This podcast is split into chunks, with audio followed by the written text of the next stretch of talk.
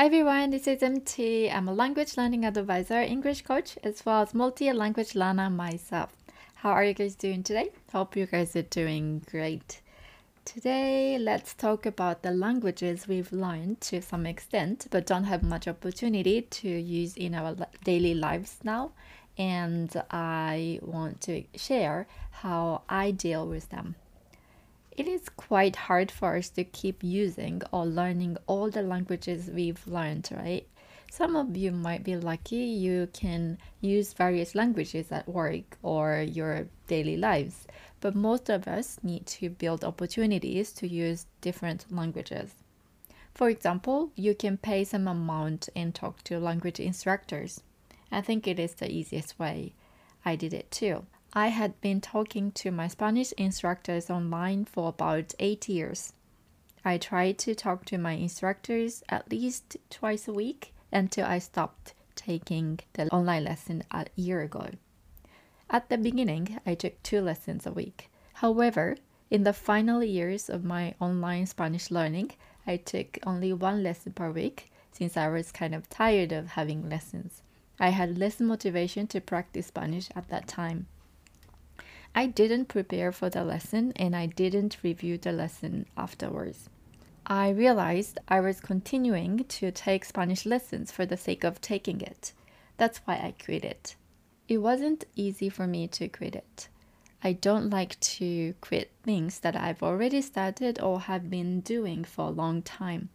It was a tough decision for me to make, but I felt that I was not making any effort to improve my Spanish and I was not enjoying the lesson as much as I used to. So I quit it. Then I regretted it soon because since I stopped taking the online lessons, I didn't use Spanish at all, not even listen to it. Then I got scared of losing Spanish skills I acquired up to then. My Spanish was not great, but I put a lot of time and efforts to learn it. Soon after I stopped doing anything with Spanish, I started to miss my lessons. But since I was busy with Chinese online lessons and I couldn't afford another one, I decided to find a language exchange partner. There are many of your target language speakers who are looking for someone who speaks your native language. If you are willing to teach or help them learn your language, it is a good option. But like I always tell you guys, you have to be really careful when you choose your language exchange partner. This is how I restarted speaking my target language once I lost contact with.